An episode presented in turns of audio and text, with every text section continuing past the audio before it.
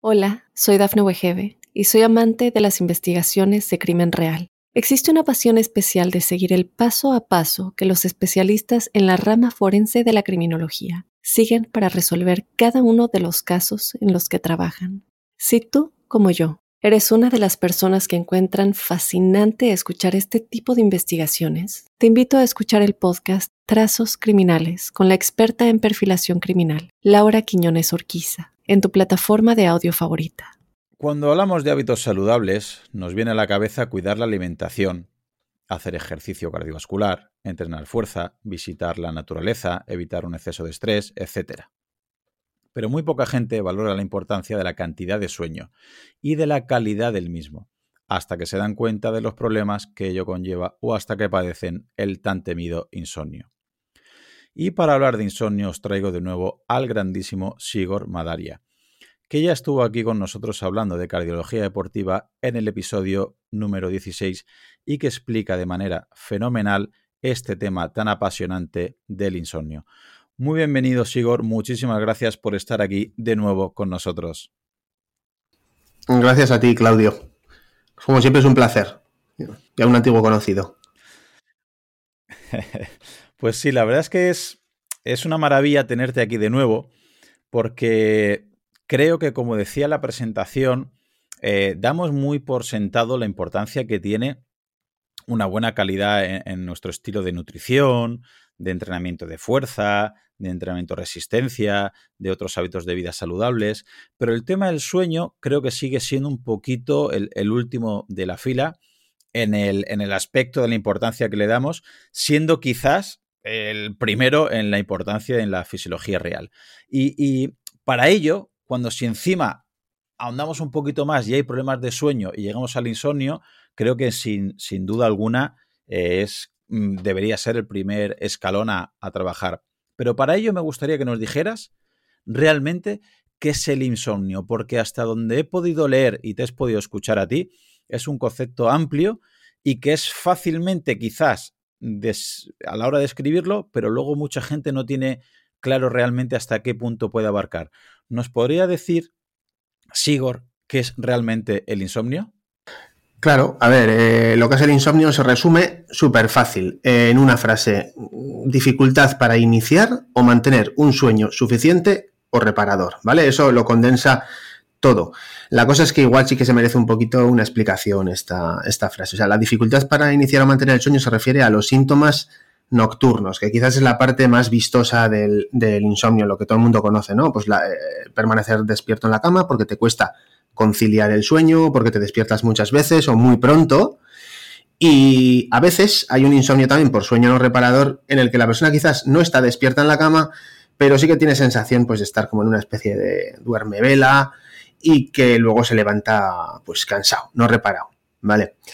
Y la frase, la definición de insomnio cuando hace referencia al sueño insuficiente o no reparador, a lo que se está refiriendo precisamente es a los síntomas diurnos que se producen por esa falta de sueño. Es decir, tiene que haber un déficit de sueño.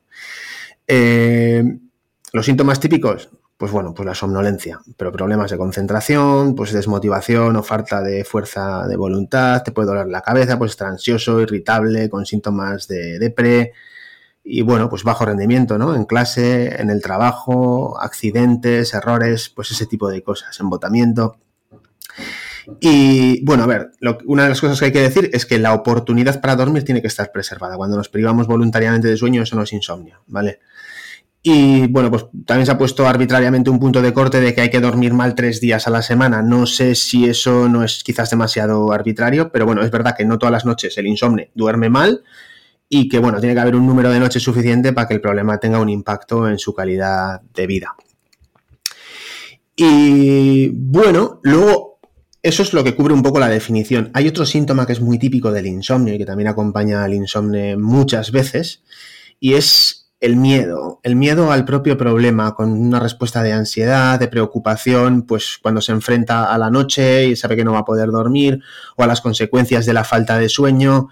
Este es un síntoma muy recurrente. ¿vale? Es verdad que cuando el insomnio se alarga mucho en el tiempo tiende a desaparecer porque el miedo con el tiempo y con la exposición al problema acaba desapareciendo por lisis y la gente que tiene años de insomnio, pues ya esta parte del miedo la tiene un poco solucionada Pero el, tema del miedo y de la ansiedad de preocupación, o sea, de anticipación y tal, es un síntoma muy recurrente.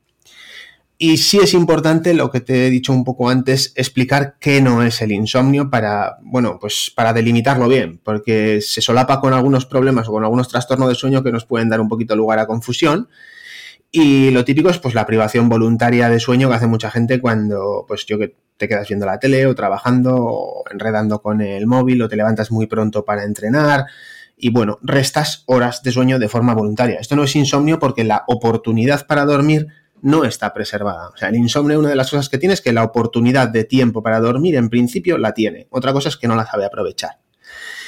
Y luego el insomnio no es un trastorno de sueño, por ejemplo, por mala higiene del sueño. Cuando tienes mucho calor porque hace calor o porque la pareja necesita dormir con más ropa o en el piso de arriba el vecino toca la batería cuando tú tienes que dormir, pues eso no es un problema de insomnio, eso es un problema de higiene del sueño que puede tener solución o no, pero el problema está en, las condiciones, no, no en ti, ¿vale?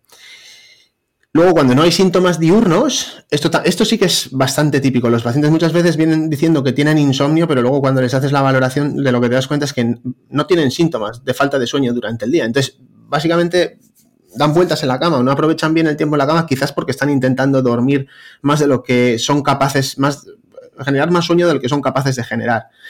Y esto, claro, es muy típico, entre otras cosas, porque a la gente le decimos que tiene que dormir ocho horas y hay gente que no puede dormir ocho horas. Y esto sin ser insomnio, sí que puede ser un sustrato para que el paciente acabe desarrollando insomnio.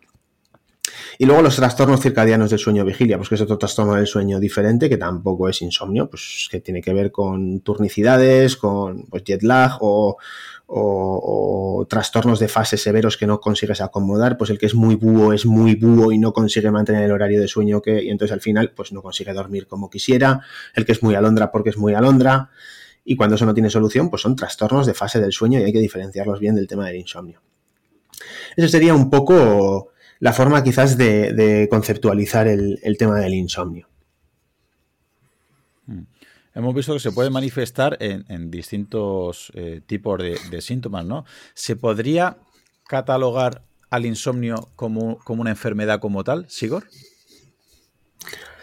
El insomnio puede ser un síntoma o una enfermedad. Y esto también es muy fácil de entender. El insomnio agudo es un problema de sueño como el que hemos definido, que está limitado en el tiempo y que básicamente se produce porque hay una situación puntual, estresante, que puede ser pues temas de trabajo, un divorcio, problemas en general o incluso una enfermedad médica ¿eh? o psiquiátrica aguda, tos, dificultad para respirar por una crisis de asma, dolor agudo, que no te deja dormir durante una temporada. Y esto, claro, el problema de sueño, de hecho no es un problema de sueño, es que el, organismo está priorizando la vigilia porque estamos en una situación de estrés y lo que tiene que hacer es estar despierto para solucionar ese problema, básicamente. Entonces, esto no es una enfermedad, esto es un síntoma, es una respuesta fisiológica a una situación muy concreta. La cosa es que cuando el insomnio, esa situación se prolonga en el tiempo, pues eh, de alguna manera nosotros vamos haciendo cosas o vamos poniendo en marcha una serie de mecanismos que lo que hacen es perpetuar y automatizar el insomnio. Y entonces el insomnio ya no se nutre de ese problema puntual, sino más bien de esos mismos mecanismos que hemos puesto nosotros en marcha y que los estamos perpetuando o los estamos manteniendo en el tiempo. Y al final el insomnio se acaba convirtiendo en algo con entidad propia y lo convierte en algo patológico, en una enfermedad. Entonces, es tanto un síntoma como una enfermedad. Cuando es síntoma no es, es, es un tema fisiológico, es un tema lógico, y cuando es una enfermedad, pues es cuando tenemos el problema y realmente hay que ponerse un poquito las pilas. Eh, ¿Me dejas hacer un resumen a ver si la audiencia eh, lo, lo, entiende perfectamente? Hemos, podemos entender entonces que puede pasar como por ejemplo a veces eh, se habla en el tema de la ganancia de grasa. Es decir, al principio puede ser un síntoma, pues porque hay un exceso de estrés, porque hay una preocupación, hay un exceso de trabajo, hay un problema familiar, un problema económico, y ese síntoma es que tu cuerpo está luchando contra algo en concreto y no quiere o cree que no es eh, eh, adecuado tener un descanso absoluto y placentero porque hay una preocupación detrás que quizá tu cuerpo lo puede entender como que corre peligro su vida. Entonces, digamos, no deja tener un sueño reparador profundo y completo. Y si ese síntoma, eh, si esa preocupación, si esa causa que origina ese problema, eh, podemos entender que luego veremos que es bastante a nivel psicológico, sigue en el tiempo, ese síntoma, esos mecanismos se pueden llegar a adquirir y se pueden llegar a convertir en algo, en un continuo y pasa a ser una patología. Es decir, al principio eran unos síntomas porque algo, tu cuerpo luchaba o estaba preocupado contra algo y al paso del tiempo esos síntomas crean esa adaptación y se crea esa enfermedad o esa patología. ¿Van por ahí los tiros, Igor? Tal cual, solo que suprimiría la palabra adaptación porque la palabra adaptación tiene, un, tiene una connotación funcional y, adaptativa. Mm. Y en este caso estamos hablando de patología, es decir, nos hemos desviado claramente del camino. Pero sí, efectivamente, o sea, básicamente es como lo ha resumido. Y entendemos que estos problemas, eh, bueno, estos problemas, e, este problema en sí, que es la, falta de descanso correcto, para la salud, eh, ¿qué efectos puede tener por tanto, vamos a hablar tanto por privación de sueño como por insomnio, ¿vale? Que son dos cosas diferentes que ahora me gustaría que, que explicaras, pero grosso modo, rendimiento cognitivo, rendimiento deportivo, sistema inmune, es decir, para que la gente entienda la importancia de lo que estás hablando, ¿cómo empieza a afectar eso en prácticamente todas nuestras esferas, Igor? Bueno, ya has hecho una cosa importante y es que realmente a veces lo que sabemos del insomnio lo sabemos porque lo extrapolamos de otras formas de privación de sueño. O sea, realmente es difícil saber cuáles son las consecuencias exactas del insomnio y diferenciarlas de las consecuencias de la privación de sueño. Entonces muchas veces se equiparan y probablemente son equiparables porque al final hay un déficit de sueño, ¿vale? Eh, ¿Y cuáles son las consecuencias del déficit de sueño? Pues bueno, pues no sé, hayas hecho un apunte bueno también, que es diferenciar un poco la esfera igual más mental de otra quizás más orgánica, si, si, si, no es muy imprecisa esta distinción. Y en la esfera mental, pues ¿para qué sirve el sueño? pues no sé, es un proceso fisiológico súper activo y súper complejo que utilizamos para aprender cosas, habilidades nuevas e importante también para olvidar la que no nos interesa. Luego también se utiliza el sueño para limpiar la basura metabólica que se genera durante la actividad cerebral durante la vigilia. Eso es el sistema glifático que estará como muy de moda. Y la corteza prefrontal también se regenera mucho durante el sueño, hace un reload, que es la parte más sofisticada de nuestro cerebro, la más sensible a la falta de sueño y la que utilizamos para hacer elecciones lógicas, para el sentido común, para tener fuerza de voluntad al día siguiente. Y luego el sueño REM, que tiene una parte, o sea, tiene una función muy importante en el tema este mental. Bueno, de hecho tiene distintas funciones. Una de ellas, a mí me encanta, es la de consultar con la almohada, que básicamente eh, consiste en, en los sueños combinar las experiencias presentes con otras del pasado pues quizás para buscar una, solución original y creativa a los problemas que tenemos ahora mismo, ¿vale? Pues son eh, la ansiedad, digamos, o las emociones motivan pensamientos que llevamos a los sueños y movilizan recursos pues, que hemos aprendido en el pasado, pues para buscar soluciones. Luego, otra función también muy bonita de los sueños es la de eliminar las emociones de las vivencias que han tenido un impacto importante en nuestra vida. O sea, las, vivencias se etiquetan con emociones precisamente para aprender de esa vivencia. Cuanto más intensa es la emoción, más importante es esa vivencia y más importante es que aprendamos de ella. Pero tan importante es aprender de ella y tener nuestra atención en ella gracias a esa emoción como que cuando hemos aprendido de ella seamos capaces de quitar la emoción de la vivencia, del recuerdo joder, pues para no cargar con los pesares de las los, de los eventos traumáticos toda nuestra vida. Y esto es una cosa que se hace en los sueños. Y esto se ve muy bien en la gente que tiene trastorno por estrés postraumático, porque pues típicamente tienen pesadillas recurrentes y no consiguen, digamos, eliminar ese trauma ¿no? de, la experiencia que han tenido y al final pues recurren las pesadillas y siguen teniendo vivencias de, lo que motivó el trauma. Y luego también ayuda a consolidar la memoria. Con el sueño REM pasa una cosa, y es que se concentra sobre todo en los ciclos de la segunda mitad, o sea, en los ciclos más tardíos del sueño a lo largo de la noche. Entonces, cuando nos privamos de sueño, o cuando tenemos un déficit de sueño, generalmente de lo que nos estamos quitando es esto. O sea, el cuerpo de alguna manera hace ciclos en los que hay todo tipo de fases para que tengamos todas las funciones del sueño, pero En la primera mitad de la noche sí que prioriza el sueño profundo para conseguir un restablecimiento más orgánico, pues de tejidos y tal. Y de alguna manera el sueño REM queda un poco en segundo plano. Entonces, cuando tenemos déficit de sueño, muchas veces nos quitamos de aquí. ¿Vale? Entonces, cuando dormimos poco en la esfera mental, ¿qué es lo que pasa? Pues nos afecta todo. La memoria, la capacidad de concentrarnos y por lo tanto de aprender, la atención, disminuye el rendimiento académico, en el trabajo, pues metes más la pata, tienes más accidentes en el trabajo, en el coche. La causa más frecuente de accidentes de, tráfico, por encima del alcohol y las drogas, son problemas de, sueño. Pues altera todo, ¿no? La serenidad, tenemos falta de energía, falta de voluntad para hacer las cosas, el dolor se percibe más intensamente. Está implicado también el desarrollo de cualquier enfermedad mental. Eh, cuando hay problemas de sueño, empeora o se favorece su aparición.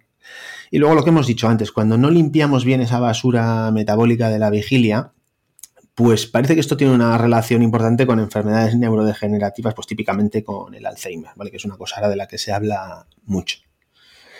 Eso a nivel mental. Luego a nivel más, digamos, orgánico, más de tejidos y tal, pues el sistema, el sistema inmune también lo has mencionado.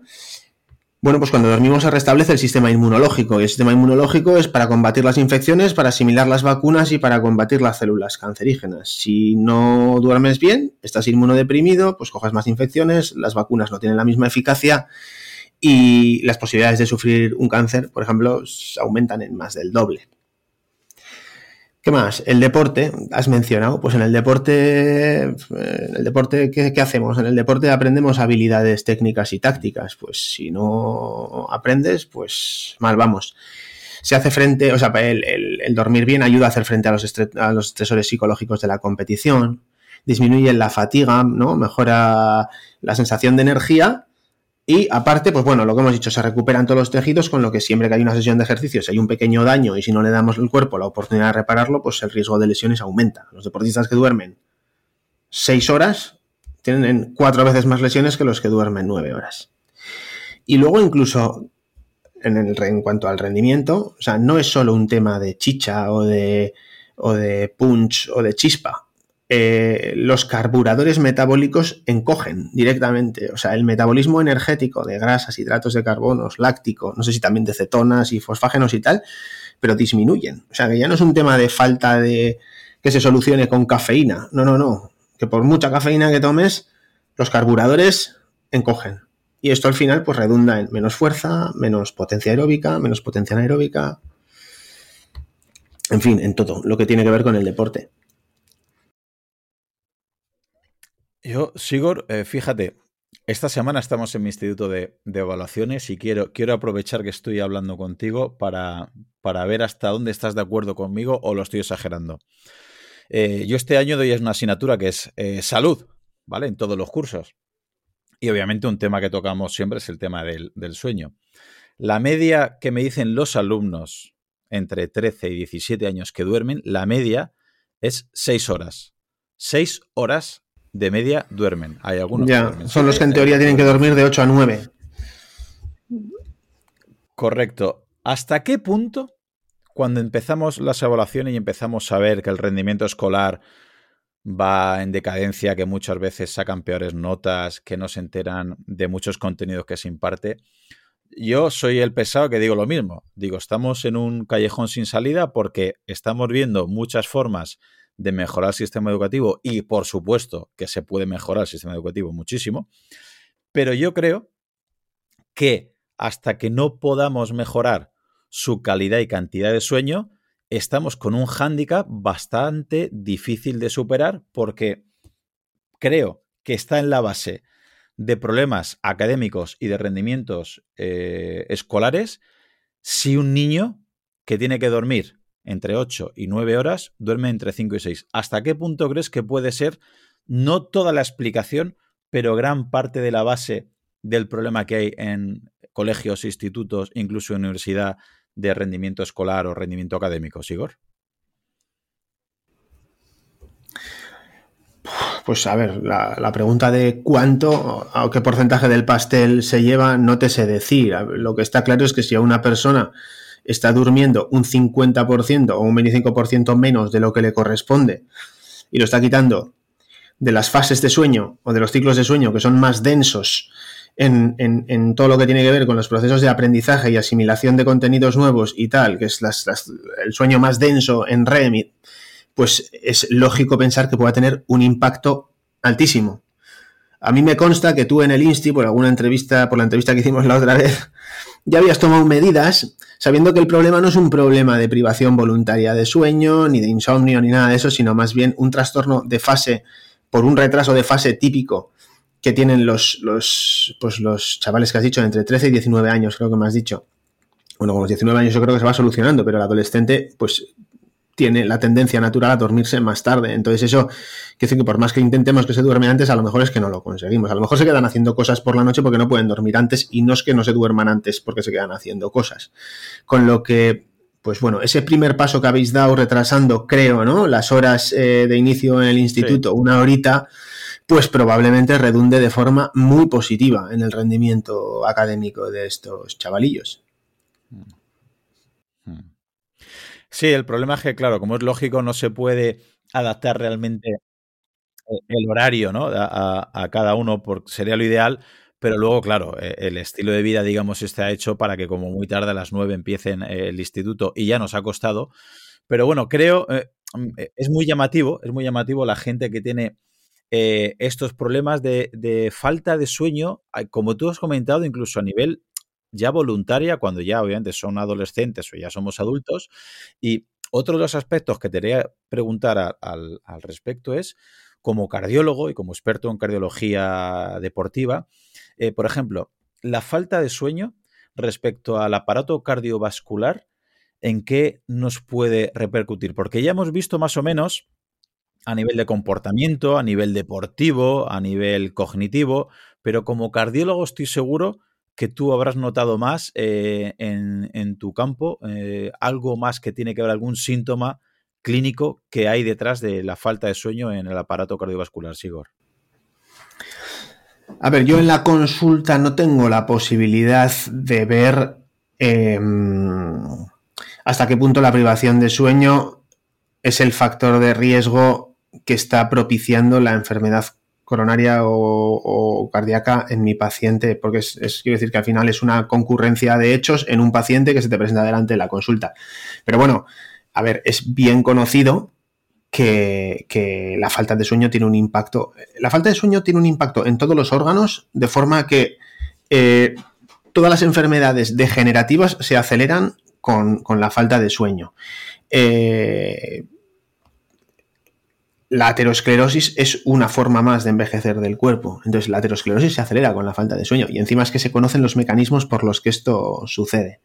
Cuando tú duermes en el sueño profundo, una de las cosas que haces es equilibrar el sistema nervioso vegetativo, ¿no? El, sistema nervioso simpático que te acompaña un poquito más durante el día y aumenta o pisa el acelerador cuando hay que hacer un trabajo y pisa mucho el acelerador cuando toca luchar o huir, lo que tiene que hacer por la noche es frenar del todo y conseguir un descanso profundo y dejar que el parasimpático y el simpático se desactive y el parasimpático haga un poquito su labor.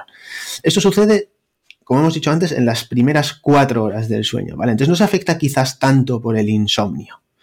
Se afecta mucho más, y esto te lo dice el reloj, y es muy chivato en ese sentido, con las cenas muy, muy copiosas, o igual cuando haces deporte por la tarde en vez de por la mañana, o cuando ah, con el alcohol eh, la, variabilidad de la frecuencia cardíaca se va al traste, la frecuencia respiratoria se va al traste, con enfermedades, cualquier enfermedad altera mucho esos parámetros de, recuperación del sistema nervioso autónomo, las apneas, la gente que tiene apneas no consigue el sueño profundo y no consigue dejar descansar el cuerpo porque cada vez que descansa le baja el tono, se ahoga y entonces se vuelve a activar, entonces están en un ciclo muy malo. Entonces, esto ya de por sí tiene un impacto directo en el aparato cardiovascular, ¿vale? Pero además, joder, es que pasan muchas más cosas con el tema de la falta de sueño. A nivel metabólico, los niveles de grelina, esto ya lo sabes muy bien, aumenta. La hormona del hambre. La leptina disminuye con lo que la capacidad de saciarnos también disminuye. Aumentan los péptidos endocannabinoides, más hambre y la corteza prefrontal, que hemos dicho que necesita cargarse bien para funcionar bien al día siguiente y hacer que este exceso de hambre y de falta de saciedad que tenemos ser capaces de controlarlo, pues no lo tenemos disponible para controlar a la bestia cuando tenemos un antojo y entonces, pues, a ver, es muy bien sabido que cuando vamos privados de sueño hacemos peores elecciones con los alimentos, se come más y peor. Y si esto lo combinas con que con la falta de sueño aumentan todas las hormonas eh, del estrés, la testosterona, el cortisol, y si por lo que sea consiguieses incluso hacer una dieta, el cortisol lo que va a hacer es que no pierdas depósitos energéticos y lo que va a hacer es que pierdas masa muscular.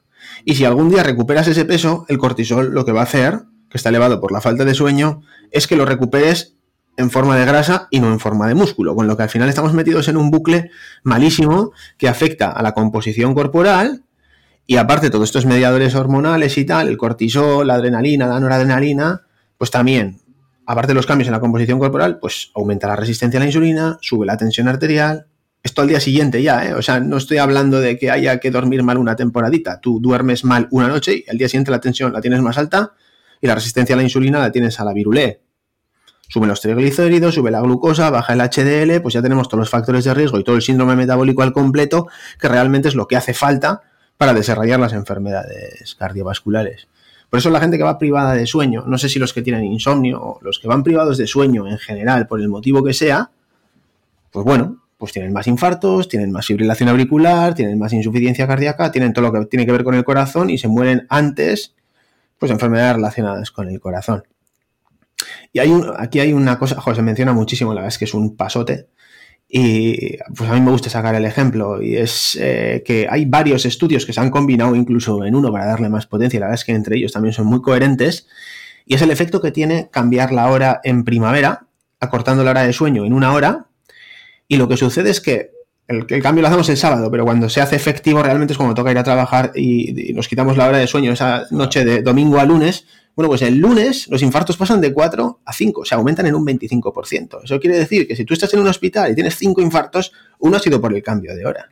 ¿Vale? Y esto, a ver, no es así del todo, porque realmente lo que sucede es que parece que los infartos que estaban por venir esa semana se acaban adelantando al lunes. Pero bueno, no deja de ser muy impactante y no deja de ser una muestra muy fehaciente del impacto que tiene el tema del sueño en el aparato cardiovascular. Y podría ser por el desajuste de hora, o sea, por el jet lag y no por la privación de sueño. Pero cuando le preguntas lo mismo al cambio de hora de, otoño, pues pasa justo lo contrario, que los infartos pasan de ser 5 a ser 4, o sea, disminuyen en un 20%. es una pasada. Y esto lo que te quiere decir es que parece que es más bien el tema de la falta de sueño y no tanto el, el desajuste cronobiológico. Es un pasote. Pues, la verdad es que son datos que, que llaman la atención. Eh, creo que Matthew Walker, ¿no? En, Por qué dormimos, también saca algunos datos al respecto parecidos y, llama mucho la atención. Pero lo que hay gente que todavía mm, sigue pensando que es, suele ser genético, ¿hasta qué punto le podrías decir tú que todo esto es solo genético, es solo adquirido? ¿Hay un, porcentaje que podemos eh, achacar a cada cosa? Sí, a ver, has planteado muy bien la pregunta porque el tema de la genética es difícil de cuantificar. A ver, a lo bruto, la respuesta corta, yo he oído, he leído por ahí, pues que un tercio de los casos podrían explicarse por una base genética o podrían heredarse. Quizás en las mujeres un poquito más. Pero bueno, es una respuesta demasiado corta. Porque para desarrollar insomnio hace falta tener primero pues quizás una predisposición genética, pero luego aparte tiene que haber un estresor y cuando hay un estresor y tenemos insomnio agudo, pues tienes que poner en marcha una serie de mecanismos que cronifican, o sea, para desarrollar un insomnio crónico hace falta mucho más que la predisposición genética. Incluso los genes, no parece haber un gen. Se han identificado un montón de genes que están relacionados con el insomnio. Y al final lo que tiene cada uno es un efecto muy pequeñito. Entonces, depende de la combinación de genes que tengas, pues vas a tener más predisposición o menos predisposición para tener insomnio. Pero desde luego que no es algo determinista. O sea, no es que haya un gen en la familia que va dando a todos. Eh, pues esto, por ejemplo, con las enfermedades coronarias se ve mucho. Joder, hay familias pues bueno, pues tienen mutado el gen del receptor de ApoB. Mm. Tiene una hipercolesterolemia familiar y todos en esa familia, curiosamente, luego hay familias que con esa misma, o sea, con una mutación en ApoB no tienen ningún evento, pero las hay que todos tienen eventos con menos de 40, 45 años y dicen, bueno, pues eso ya ves que es, hay un componente genético que tiene un, un, impacto, una repercusión determinista en esa familia explicando los eventos. Pero luego hay familias que tienden, bueno, pues que entre los 70 y 80 años, pues todos tienen algo coronario, pero igual alguno fuma, o comen mal, o son un poco desgarramantas. Y bueno, pues eligen enfermedad coronaria frente a cáncer y hay una cierta predisposición para salir con la enfermedad coronaria en vez de con el cáncer, pero bueno, no es lo mismo que lo otro.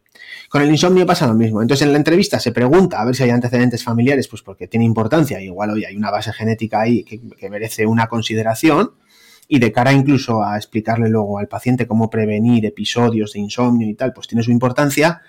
Pero bueno, es una pregunta más dentro de muchas.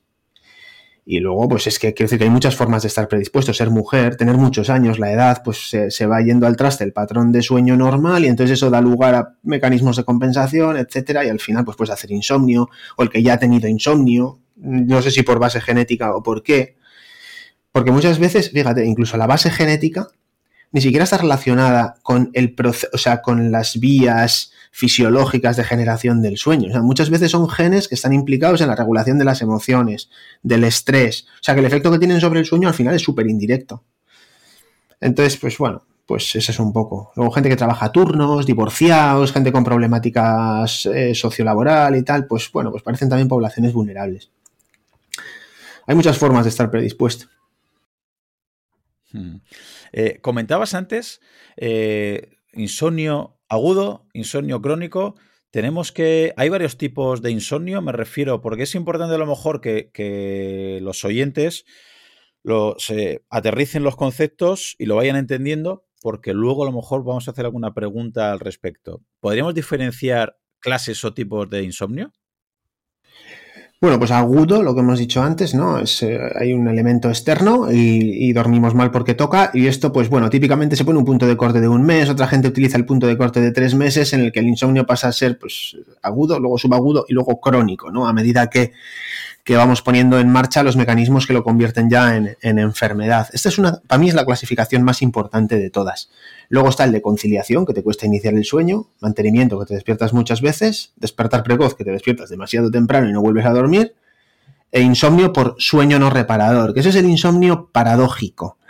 Em, el insomnio paradójico a ver, básicamente es eso, es que no duermen bien. Eh, de hecho, la persona a veces siente que no duerme y tú si le pones una actigrafía o incluso el reloj de pulsera, le dice que duerme más horas de las que duerme. Es decir, está inmóvil más tiempo en la cama en una situación que probablemente es dormir, porque cuando les haces un electroencefalograma lo que registras es la actividad cerebral propia del sueño.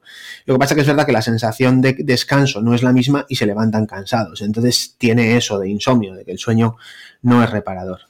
Y luego hay una clasificación de insomnio que también yo creo que es importante matizar y es la de insomnio eh, psicofisiológico puro, primario, se decía antes, y el insomnio comórbido, que es lo que antes se llamaba insomnio secundario. Eh, a ver, tú cuando tienes un estresor agudo y desarrollas al final insomnio crónico porque pones en marcha los mecanismos que perpetúan el insomnio, a medida que pasa el tiempo pueden pasar dos cosas. Una, desaparece la enfermedad que dio lugar a desarrollar insomnio y entonces te quedas con el insomnio que se nutre simplemente de los factores que perpetúan el insomnio. Eso es un insomnio psicofisiológico y es el sustrato perfecto para trabajar con la, con la terapia cognitivo-conductual. Entonces, una de las cosas que tienes que hacer es identificar hasta qué punto el insomnio de una persona tiene base psicofisiológica. Pero otras veces la enfermedad que ha dado lugar al, insomnio o es crónica, eh, sí o no se termina de solucionar. Vamos, entonces al final cohabita con el insomnio. Antes a esto se le llamaba insomnio secundario.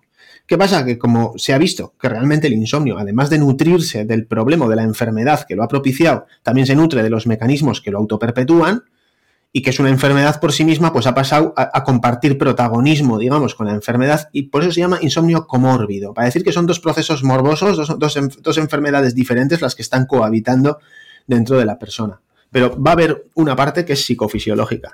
Entonces, bueno, quizás esas son las formas de clasificar el insomnio que se pueden utilizar. Hmm. Eh, antes has comentado que con algunos relojes inteligentes, ¿no? Incluso con smartwatches, eh, se podría ver eh, más o menos calidad, latencia, duración de sueño. ¿se podría, podría recomendar algún parámetro a medir o algún aparato en concreto para poder ayudar a registrar el sueño o tendría que ser siempre con un especialista y con maquinaria específica? Bueno, a ver, los aparatos están ahí. Quiero decir que los puede utilizar el que quiera, se pueden utilizar. Pues quizás hay que saber utilizarlos. Eh, o, saber en qué son fiables y en qué no. Son fiables delimitando el sueño y la vigilia. O sea, parece que atinan bien cuando estás diciendo cuando estás dormido y cuando estás despierto. Esto, por ejemplo, al que tiene insomnio psicofisiológico le va a decir que está durmiendo más de lo que realmente cree que está durmiendo. Entonces, bueno, pues quizás en estos casos, oye, puede ayudar. ¿vale? A mí, por ejemplo, este parámetro me da que tengo un sueño muy fragmentado. O sea, yo la primera mitad de la noche duermo bien, la segunda mitad de la noche pues tiendo a tener varios despertares, me levanto a mear, a beber agua, me duele un poquito la espalda si estoy mucho tiempo en la misma postura, me cambio de postura. Bueno, pues el aparato me penaliza y me da una puntuación del 65 sobre 100 de media. Claro, a mí me da igual. O sea, yo me levanto al día siguiente y me levanto descansado y ya está, me quedo con eso. bien, me parece estupendo lo que me ha dicho el reloj, me da unas cantidades de sueño REM, de sueño profundo y de cantidad de sueño estupendas, pero el sueño lo tengo, pues bueno, pues troceado. Sin más, no pasa nada, es mi patrón de sueño. ¿Vale? ¿Qué pasa? Que si eres la típica persona que se china con la salud, que come perfecto, que tiene que dormir así, asado y tal, pues ese mismo dato que a mí, bueno, pues no me hace mal, a otro le puede... Y entonces puede empezar a intentar hacer cosas para dormir bien, esfuerzos por dormir y, tal, y eso al final es una de las posibles formas en las que puede ponerse en marcha el proceso del insomnio. Entonces, bueno, me gusta mucho también lo que te he comentado antes, que el reloj, valorando las primeras cuatro horas de sueño, es capaz de medir muy bien la recarga del sistema nervioso autónomo. Porque fíjate que estos aparatos al final funcionan con la mayoría con la pletismografía, o sea, con luz, y cuando corres la frecuencia cardíaca, la señal es malísima. Pero cuando duermes y estás quieto, pues bueno, la señal de la frecuencia cardíaca es estable, y entonces ahí pues coge y, a través de la variabilidad de la frecuencia cardíaca sabe a qué frecuencia a qué frecuencia estás respirando, la frecuencia cardíaca, la variabilidad de la frecuencia cardíaca, y sí que es una indicación bastante precisa cuando te comparas contigo mismo. Esto es importante, siempre y cuando te compares con tu aparato contigo mismo, pues te da una información muy, precisa de cómo te ha afectado la cena, cómo te ha afectado el beber o no beber, cómo te ha afectado el hacer ejercicio a la tarde o no, o el, tener una enfermedad en concreto, o si estás pudiendo tener apneas, por ejemplo. Entonces, ese, dato, bueno, pues puede ser útil ¿no? Para ayudarte, a, por ejemplo, a controlar las medidas de higiene del sueño, que es un poco lo que afecta a esta fase del sueño. Y luego, pues bueno, pues las fases del sueño no las miden fatal, de hecho están mejorando mucho, eh, pero tampoco las miden bien. Entonces, no sé, yo aquí no me volvería demasiado loco con el tema de las fases. Es verdad que es una cosa que está mejorando a pasos acelerados, o sea, es exagerado y, y cada vez es más fina, ¿eh? la precisión delimitando las fases del sueño. Y a medida que vayan metiendo cada vez más hardware, más medidas, pues micrófonos, cámaras, temperatura, tal, y la miniaturización, y luego el software también, cada vez con algoritmos más sofisticados, con modelaje de todo tipo, pues cada vez va a ser más preciso. Incluso, pues como tiene una cosa de que lo llevas todos los días en la muñeca, y el gol estándar es la polisomnografía y lo haces en un entorno hostil, un solo día y tal, y es una de las limitaciones más importantes de la polisomnografía, pues quizás en algunos supuestos incluso pueda sustituir a la polisomnografía. Lo que pasa es que cuando tú haces estos aparatos, los haces pensando en gente sana. Y todos los modelos y todas los eh, pues se hacen a partir de poblaciones de sanos y luego se validan con sanos. Entonces, claro, mientras no haya modelos de enfermos que se validen con enfermos, pues al, al sano lo van a catalogar o categorizar muy bien, pero al enfermo no. Y esto es muy fácil de entender. Con el que tiene apneas, por ejemplo, pues en el sueño profundo, que es cuando más apneas haces, es cuando, más activado está. Entonces, bueno, quizás es que no tiene tampoco mucho sueño profundo porque no, se lo permite el organismo. En el sonámbulo, el sonambulismo, que es, eh, se produce en la fase profunda del sueño, en la fase N3, eh, claro, ahí tú se supone que estás paralizado, tu frecuencia cardíaca es la más baja, tu frecuencia respiratoria es la más baja y tu variabilidad de la frecuencia cardíaca es la mínima. Pero si el aparato lo que está detectando es que estás como una moto porque acabas de subir tres pisos de escaleras y acabas de dar 200 pasos, lo último que te va a decir es que estás en fase profunda del sueño, te va a decir que estás despierto. Entonces, a ver cómo validas esto para sonámbulos. ¿sabes? Entonces, bueno, pues hay recorrido. No es una herramienta médica, no es un juguete, pero no es una herramienta médica y bueno, poco a poco va a ir dando los pasos probablemente para que la FDA y la EMA vayan aprobando algunas de sus funcionalidades, como ha pasado, por ejemplo, con el electro para la detección de fibrilación auricular. Hola, soy Dafne Wegebe y soy amante de las investigaciones de crimen real. Existe una pasión especial de seguir el paso a paso que los especialistas en la rama forense de la criminología siguen para resolver cada uno de los casos en los que trabajan.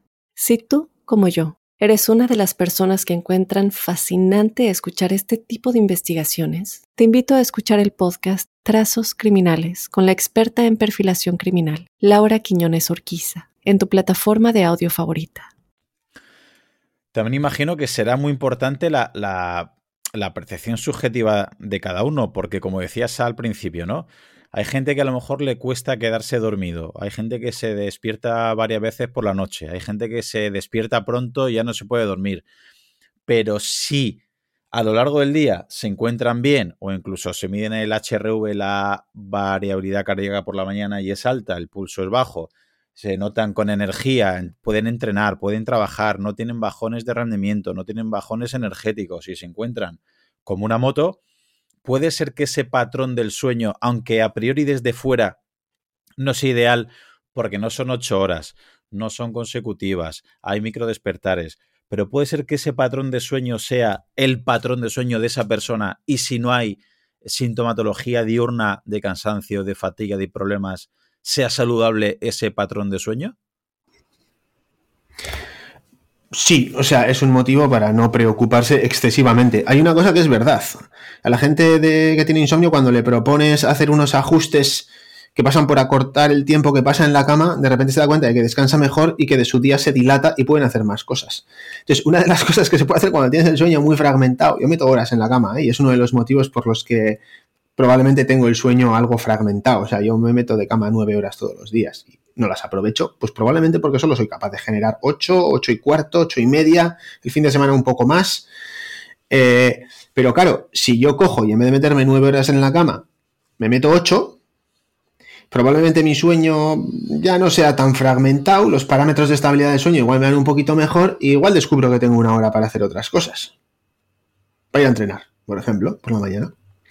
Entonces, esos ajustes se pueden hacer, ¿eh? aunque realmente, evidentemente, si tú te despiertas como una moto, eh, lo primero, tranquilidad absoluta. Ya si hay que hacer ajustes en el sueño, ya se harán, pero que tampoco hay que...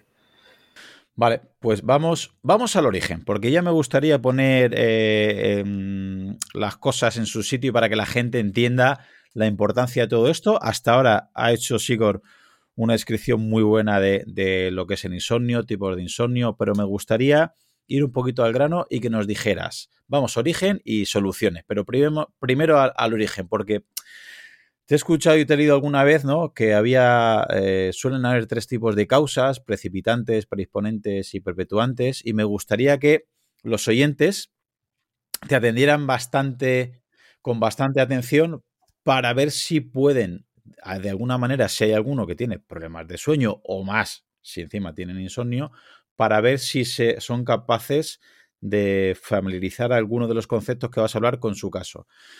Explícanos el origen y este tipo de causas, Sigor. ¿De dónde suele venir estos problemas? Bueno, a ver, lo primero, eh, no va a haber uno, va a haber muchos pacientes con problemas de sueño y con insomnio entre los que nos están oyendo, ya te lo digo. Si le echas un 5 o 10% de prevalencia y entre los half conscious que oyen este podcast aumenta porque son predispuestos, pues tenemos un buen puñado de ellos probablemente al otro lado. Eso seguro. Y luego, a ver, el tema este, eh, el, origen, las causas. A ver, esta es una de las preguntas que más me gustan porque al final es la esencia de todo. Eh, hay un modelo que es el modelo conductual de Spillman, de las tres Ps, que lo, bueno, lo desarrollaron en 1987 ya, o sea que la cosa es vieja esto, ¿eh? no estamos hablando de una cosa que nos estamos inventando ahora, que condensa muy bien eso, la forma en la que se cronifica el insomnio, la forma en la que se produce y también la forma en la que actúa la terapia cognitivo-conductual. Entonces, digamos que es la base para entender todo. Las tres P son eh, los factores predisponentes, los factores precipitantes y los factores perpetuantes. Entonces, en los factores predisponentes, bueno, pues factores o, características de la persona biopsicosociales que te, te predisponen para desarrollar insomnio. Simplemente, ¿vale? Bio, pues la genética, enfermedades, un zumbido crónico en los oídos, dolores. Psico, half consciousness, perfeccionismo, personalidades muy rumiativas con mucho sesgo cognitivo, catastrofismo, ansiedad, depresión. Y sociales, pues bueno, cosas ya más no tuyas, sino del entorno, pues la pareja que ronca igual mucho, cambios de horario, turnicidades, mucha presión laboral, pues cosas de esas, ¿vale? Entonces todo esto de alguna manera, bueno, pues eh, abona el terreno para que puedas desarrollar insomnio, pero eso no quiere decir que lo vayas a desarrollar. De momento no hay insomnio por ninguna parte hasta que viene los precipitantes, que son situaciones puntuales de estrés, así de sencillo, o sea, no tiene, es, es lo que son, ¿vale? Ni más ni menos. Lo que pasa es que el estrés puede ser físico o psicológico.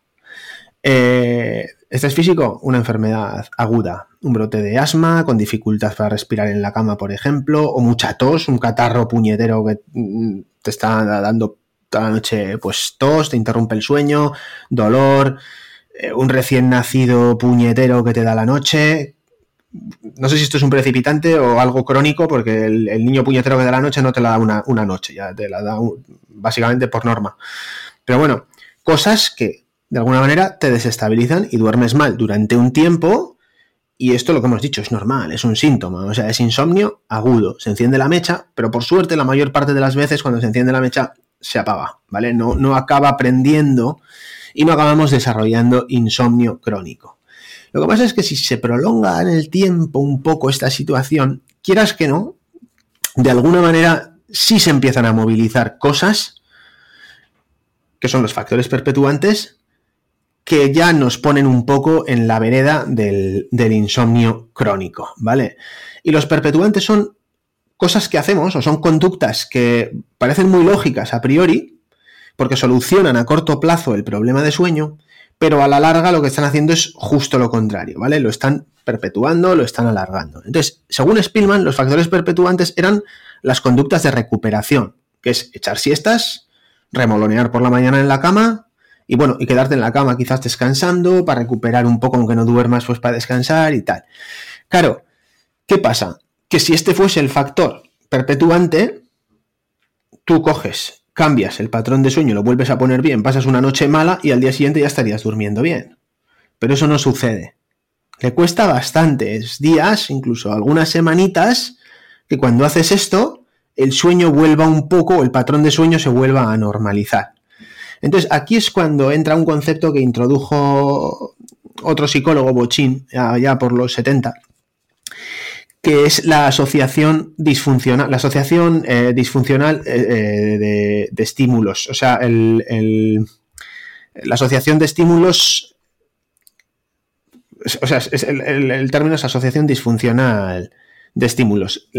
Para entenderlo bien, o sea, cuando, por ejemplo, las personas, pues cuando haces deporte, tú tienes una hora del día que tienes asociada a dormir. Los niños tienen una hora del día y la cama asociada a dormirse. Ellos pueden estar haciendo sus cosas normal y corriente sin ninguna rutina presueño en concreto, se meten en la cama y el simple contacto con la cama y la hora que es ya lo tienen asociado. Es decir, la cama es el estímulo condicionado que elicita la respuesta condicionada de dormir. La cama les duerme, así de sencillo.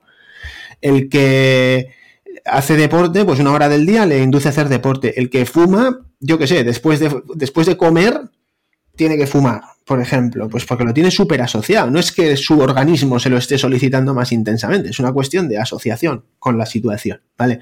¿Qué pasa?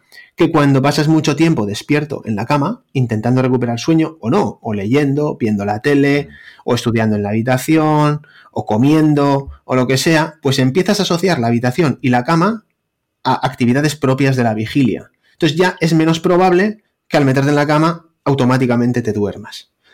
Entonces, este se sabe que es un componente eh, del, tratamiento, entre otras cosas, porque hay personas que cuando se van de vacaciones dicen, ¿qué tal duermes cuando estás de vacaciones? Joder, pues duermo súper bien. Claro, pero es que estoy menos nervioso, hago algo más de ejercicio, consumo más luz, vale, estupendo. Y en el sofá antes de meterte en la cama te duermes, joder, caigo como un cesto. Y luego me voy a la cama y me desvelo. Ah. Y a veces se cambian de habitación o se cambian de cama porque no pueden dormir y se quedan fritos. Entonces estos son indicios que te están diciendo eso, que su cama está contaminadísima como estímulo y que al final están buscando otros estímulos no contaminados que eliciten la respuesta fisiológica de sueño en contacto con, ¿no? Entonces, esto son quizás los principales y luego el tiempo lo que va haciendo es que esta asociación subconsciente, ¿no? Estímulo-respuesta, joder, se tatúe. No, ya no en el subconsciente, sino en reflejos arcaicos como el de meter la llave en el portal y que te den las ganas de mear. O sea, no sé si te pasa eso, pero es un clásico. Eh, o meterte en una cabina de teléfono que ya no nos metemos y que te den ganas de mear. Eh, entonces, o, el olor de la comida, la comida te hace salivar. O sea, esto es condicionamiento clásico pavloviano puro y duro. Entonces llega un momento que a base de repetir esto en el tiempo ya no es algo que, bueno, es, lo tienes asociado. No, no, es que es un reflejo. Entonces, a veces la vigilia y la activación que se produce en contacto con la gama se produce de forma refleja. Cuando llevas mil años con esto, pues bueno, pues eh, la, la cosa está ya tatuada ahí en alguna parte de tu cerebro. Y luego el miedo, que hemos dicho que es un síntoma típico, y la ansiedad de anticipación, pues bueno, al fin y al cabo son respuestas de estrés que se oponen a que se produzca el sueño. Entonces, muchas veces, pues estos pacientes ya tienen esta respuesta de ansiedad, de preocupación por no poder dormir, sus consecuencias y tal, y esto es también, pues bueno, una actividad o un, fondo cognitivo que de alguna manera está impidiendo el sueño. Entonces, las herramientas de la terapia cognitivo-conductual a lo que van orientadas fundamentalmente es a atajar estos mecanismos. podemos entender entonces que, que, muchos, muchos de los problemas que hay eh, son, como hemos comentado, conductuales y ahí podemos entender que una de las soluciones, una de las soluciones que hay, pero que parece que está cada vez más respaldada por la ciencia, es la terapia cognitivo-conductual para el insomnio. ¿Nos podrías describir en qué consiste esta terapia, Sigor? A ver, la terapia cognitivo-conductual, igual la gente la tiene, si alguien ha hecho terapia cognitivo-conductual por ansiedad, depresión y tal, la verdad es que es totalmente diferente a la terapia cognitivo-conductual que se hace por otros motivos, ¿eh? No, eh, tiene herramientas muy específicas para atajar el, problema concreto del sueño. Pero bueno, básicamente es un, tratamiento multicomponente y personalizado que integra, por un lado, la valoración, la evaluación clínica del paciente y su problema de sueño, y luego las distintas herramientas que se movilizan para atacar a su problema específico de sueño, y luego, pues bueno, métodos para ayudarle, a, pues supervisión, eh, tutorización, educación, pues para ayudarle a respetar, a respetar las pautas que le estamos dando, pues para que saque adelante el tratamiento y para evitar recaídas. Entonces, eh, la valoración clínica, a ver, esto es muy importante. Eh, ¿Por qué? Bueno, pues porque primera parte, por un lado, haces el diagnóstico, o sea, por un lado hay que hacer, eh, saber si realmente estamos ante un caso de insomnio, sí o no, o sea, esa es quizás la primera parte que haya que resolver y el diagnóstico se hace basándose en síntomas. O sea, aquí no hay pruebas especiales. El, diagnóstico de insomnio es, insomnio es una entidad subjetiva, a diferencia de muchas otras que igual pueden tener cosas un poco más objetivables. Básicamente tiene que ver con lo que vive, lo que percibe el paciente y es la herramienta que tenemos para hacer el diagnóstico, lo que nos cuenta. Pues hay que hacer bien esa entrevista. Luego hay que caracterizar bien cómo es ese insomnio. O sea, por ejemplo, cómo dormía esa persona antes, desde cuándo lo tiene, cuánto tiempo lleva con el insomnio, cuál es el factor precipitante que lo causó. Luego hay que saber si hay eh, eh, pues predisponentes, pues como por ejemplo los antecedentes familiares, enfermedades eh, físicas o enfermedades psiquiátricas que lo estén acompañando como proceso comórbido, como desencadenantes, como predisponentes si toma medicación o no para dormir, por ejemplo, pues por si la quiere dejar, si se puede dejar, o incluso fármacos que no son para dormir, pero que pueden estar interfiriendo con el sueño. Pues, sé, betabloqueantes, corticoides, broncodilatadores, ¿no? Son algunos ejemplos. Y, luego, a ver, lo más importante es identificar bien los factores perpetuantes, o sea, ver hasta qué punto ese insomnio tiene un componente psicofisiológico, conductas de recuperación, asociación disfuncional de estímulos y sesgos cognitivos, ansiedad de anticipación, etcétera, ¿vale? Porque las herramientas van a ir destinadas o orientadas a tratar eso. Y luego hay que hacer una valoración de la higiene del sueño. Eh, porque a veces, ya te digo, cuando tienes un insomnio crónico y hay mala higiene del sueño, probablemente el insomnio ya no tiene mucho que ver con la higiene del sueño. Puede que se iniciase como un trastorno del sueño por mala higiene del sueño y se pusiesen en marcha los mecanismos perpetuantes del insomnio, pero ahora lo que tenemos es un insomnio psicofisiológico. Eso no quiere decir que no haya que poner en orden las medidas de higiene del sueño, pues para que el tratamiento vaya lo mejor posible y para, y bueno, pues para mejorar la calidad del sueño, fundamentalmente. Y luego también hay que descartar algunas cosas que podrían empeorar con el tratamiento. O sea, el tratamiento es muy seguro, pero la gente que tiene apnea del sueño probablemente le empeore la apnea del sueño, la gente que tiene parasomnias tipo sonambulismo y así podrían empeorar, bruxismo, etcétera. Eh, la epilepsia, si no está bien controlada, puede tener más crisis. Los trastornos bipolares pueden hacer episodios eh, maníacos. Y pues conductores profesionales, algunos hemos tenido que se ha cogido la baja para hacer el tratamiento, por ejemplo. Pues porque les vas a privar un poquito de sueño y bueno, pues conducir privado de sueño pues no es buena idea. Y con esto te haces una idea de las posibilidades de éxito que vas a tener. Y aquí no te equivocas. O sea, si tú haces bien estas preguntas, tú le puedes decir a la persona qué posibilidades tiene de mejorar, sí o no. O sea, no es lo mismo tener un insomnio. La duración no influye mucho, pero bueno. Claro, si tú tienes un insomnio de 20 años y tienes un, el patrón de sueño previo no era ya muy allá, no hay un desencadenante claro y tal, pues bueno, no sabes hasta dónde puedes llegar, pero si tú tienes un insomnio de hace tres años con un desencadenante muy concreto y antes la persona dormía muy bien y ahora has identificado muchas cosas psicofisiológicas que están perpetuando el insomnio, pues tienes una perita en dulce que a lo que tiene que aspirar es a dormir como dormía hace tres años. Entonces, cuando les dices esto, pocas veces te equivocas con las posibilidades de éxito. Otra cosa es que hay un porcentaje de pacientes que no cumplen las recomendaciones porque no pueden o por lo que sea. Pues mm. bueno, pues de hecho yo el otro día estuve mirando el Excel que tenemos y el 50% muy satisfecho, otro 25% satisfecho y un 25% o se pierde y no sabemos nada de él, que estos han sido pocos, la verdad, o sienten que no pueden, o bueno, o lo hacen pero a otro ritmo. Entonces, quizás un 20% no cumplen el tratamiento, un 5% se lo toman con mucha calma y los demás lo hacen bien y, obtienen la respuesta que cabía esperar al principio. Y eso es. O sea, luego de aquí en adelante ya es elegir bien las herramientas para, para bueno, pues para atacar al problema. Como, no podemos hacerlo de manera eh, específica porque tendríamos que individualizar en cada caso, ¿nos podrías decir más o menos qué herramientas precisamente eh, son las más comunes o cuáles se suelen trabajar en esta terapia cognitivo-conductual para el insomnio, Sigor? Pues bueno, para las conductas, ah, así de forma, de forma general, para las conductas de recuperación, restricción de sueño. Incluso la restricción de sueño lo que hace es acortar la posibilidad de dormir de la persona para que duerma poco, vaya privada de sueño y a la noche siguiente tenga más sueño y tenga más posibilidades de aprovechar el tiempo que tiene autorizado para dormir. Esto no pasa de un día para otro, pero acaba pasando. A base de insistir, acaba pasando. Y esto se adereza con el control de estímulos. Si teníamos una asociación disfuncional de estímulos, lo que tenemos que conseguir ahora es que la cama se convierta otra vez en el interruptor que nos hace dormir. Entonces, para esto, básicamente en lo que consiste es en no permanecer despierto en la cama y no dormir fuera de la cama. De forma que si dentro de la, de la ventana de tiempo que tienes autorizado para dormir no puedes dormir, lo que tienes que hacer es salirte de la cama, básicamente. Y cuando tienes sueño, te vuelves a meter a la cama, siempre y cuando esté dentro de la ventana de tiempo que tienes autorizada para dormir. Entonces, a base de repetir esto, en una, dos semanas, los síntomas nocturnos empiezan a mejorar espectacularmente. Y si mejoran espectacularmente, la ansiedad de la persona por no poder dormir también disminuye, con lo que al final esto también facilita un poco el proceso de, de, dormir, de aprovechar las horas de sueño.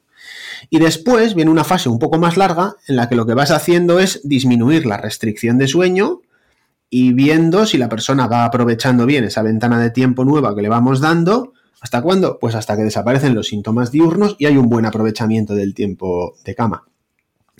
Y además de, la restricción de sueño y el control de estímulos, pues lo que se hace es enseñarle a la persona que, sobre todo si tiene mucha carga cognitiva, mucho componente cognitivo, catastrofiza mucho, eh, bueno, pues lo que se hace son técnicas de reestructuración cognitiva y se le enseña a interpretar las cosas pues por, de una forma más realista o con pensamientos más proporcionales al verdadero problema y que son más amigables con, el sueño, ¿vale? Que no, son, que no produce una respuesta ansiosa tan, tan exagerada. Y luego esto se adereza pues con intención paradójica, que es no dejarle a la persona dormir, que funciona muy bien cuando tienen mucha ansiedad de anticipación e insomnio de conciliación, porque no le dejas dormir, que es lo que le preocupaba era que no iba a poder dormir, ahora que no le dejas, pues esa preocupación automáticamente desaparece, baja la activación y facilita la entrada en el sueño y se ha visto que esto es efectivo. Hay que hacer higiene del sueño, se les ayuda a veces a elaborar una rutina presueño, pues a poder ser amigable con el sueño, si hacían cosas que igual no eran muy allá. Eh, se les enseña a hacer técnicas de relajación. Bueno, pues en cada persona se, se, eligen un poco las herramientas que mejor encajan con su perfil. Y es importante al final también supervisarles, porque si no, al final la gente puede saber cómo se hace, pero se acaba perdiendo y, y no lo hacen. Hemos tenido pacientes que lo hacían ellos ya conocían todos los principios de la terapia cognitivo-conductual y llegaron un día y dijeron, no, lo quiero hacer con vosotros porque necesito la supervisión. Es un poco a veces como las dietas. Y eso ese es el tratamiento y está validadísimo y respaldadísimo y es más viejo que la pana y es el tratamiento de elección para el insomnio psicofisiológico y para todas las formas de insomnio. El comórbido, incluso para el agudo. Sí, la verdad es que eh, parece todo muy lógico porque desde, digamos, desde el otro punto de vista, yo puedo ver como alumnos o familiares, ¿no? O amigos que tienen problemas de, sueño que sean pasajeros, no llega a insomnio, pero sí que muchos, ¿no? Cuando comentamos la importancia de esto, y comentan, pues eso, que no, no he podido dormir esta noche porque me acosté tarde, entonces claro, hoy estoy cansado, me pego una siesta de tres horas, como me pego una siesta muy grande por la noche no tengo sueño y como no tengo sueño me pongo a jugar a la videoconsola o ver Netflix hasta las tantas y entonces quieren pasar de estar jugando al Call of Duty o de estar haciendo algo muy estimulante a dormirse enseguida y también les cuesta ese paso de desconexión y encima han estado jugando las dos o tres horas antes de irse a dormir en su cama o han estado viendo Netflix en su cama y ya no hay esa asociación. Es decir, todo esto también se podría validar o sugerir o recomendar ya no para problemas de insomnio, sino para mejorar. ¿Estarían dentro de medidas de higiene del sueño? Em, a ver, el tema de la regularidad de los horarios, el establecer horarios fijos para acostarte, para levantarte, es una de las medidas de higiene del sueño. Y incluso estaría dentro de lo que se entiende como control de estímulos, pues porque al final la regularidad de los horarios es otro de los estímulos que utilizamos para, digamos, propiciar el sueño a una hora, determinada. Eh, entonces, sí, o sea, el, tema de la regularidad es importante y hayas metido otro, otra, otro concepto que es el de las técnicas de recuperación, las siestas, etcétera. Entonces, al final ahí lo que estás, ahí lo que están pasando es muchas cosas diferentes que están desarreglando el patrón normal de sueño. Entonces, hay que ver cuáles son esos elementos que lo han desarreglado, recolocarlos cada uno en su sitio y bueno, y volver a restablecer un patrón de sueño pues amigable con el estilo de vida de esa persona que puede que incluso ni llegue a desarrollar insomnio. O sea, que igual es una cuestión de reordenar y listo, pero si eso se mantiene en el tiempo, pues es posible que al final acabe haciendo un siniestro importante.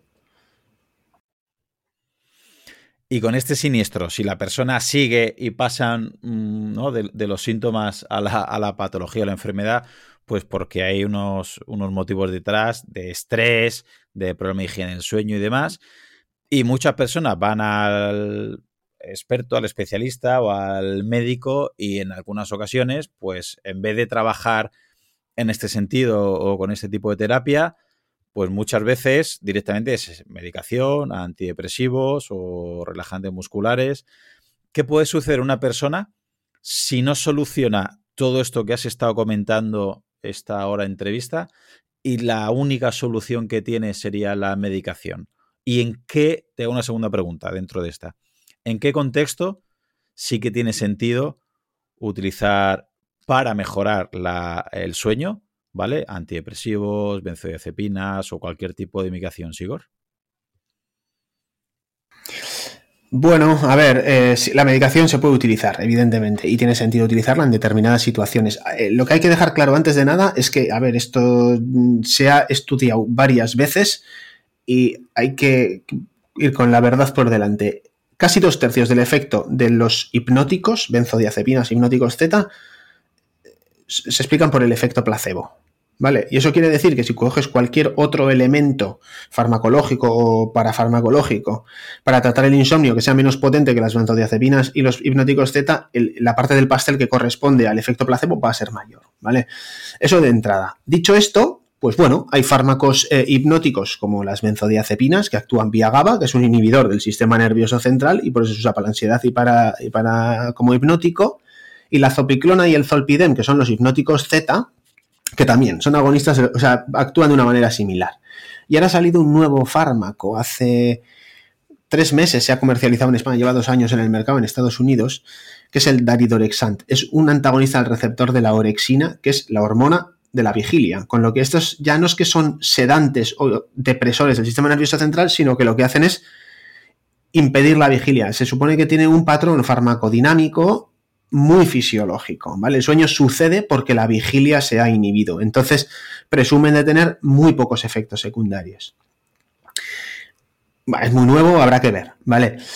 Cuando luego están, pues eso, los antidepresivos, los antipsicóticos, los antihistamínicos. Los antihistamínicos son menos potentes. Los antidepresivos también son menos potentes. No se recomiendan para tratar el insomnio, pero si tienes depresión, se pueden utilizar para tratar la depresión.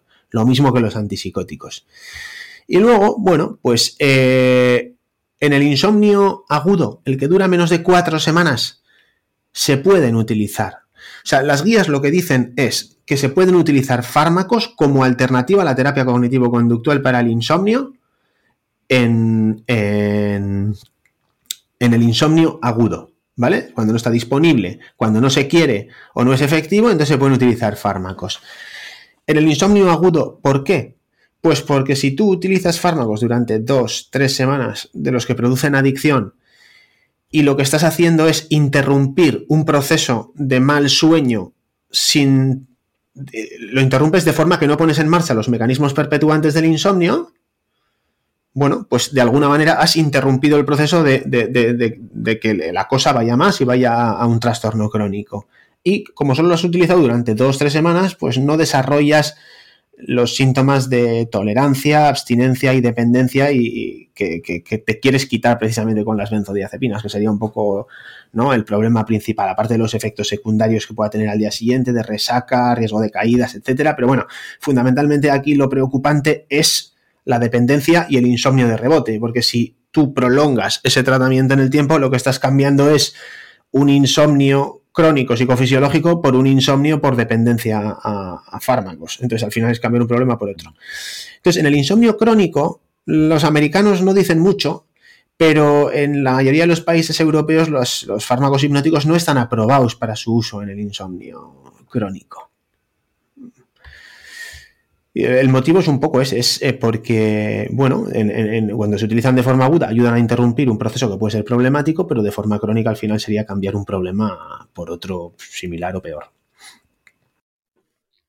Y bajando un escalón más, melatonina, ¿también sería, también tendría efecto placebo? ¿Solo estaría más recomendado en problemas de cambio de horario jet lag? O lo digo porque también últimamente es Mm, a modo, te lo comento a modo de anécdota para que te des cuenta.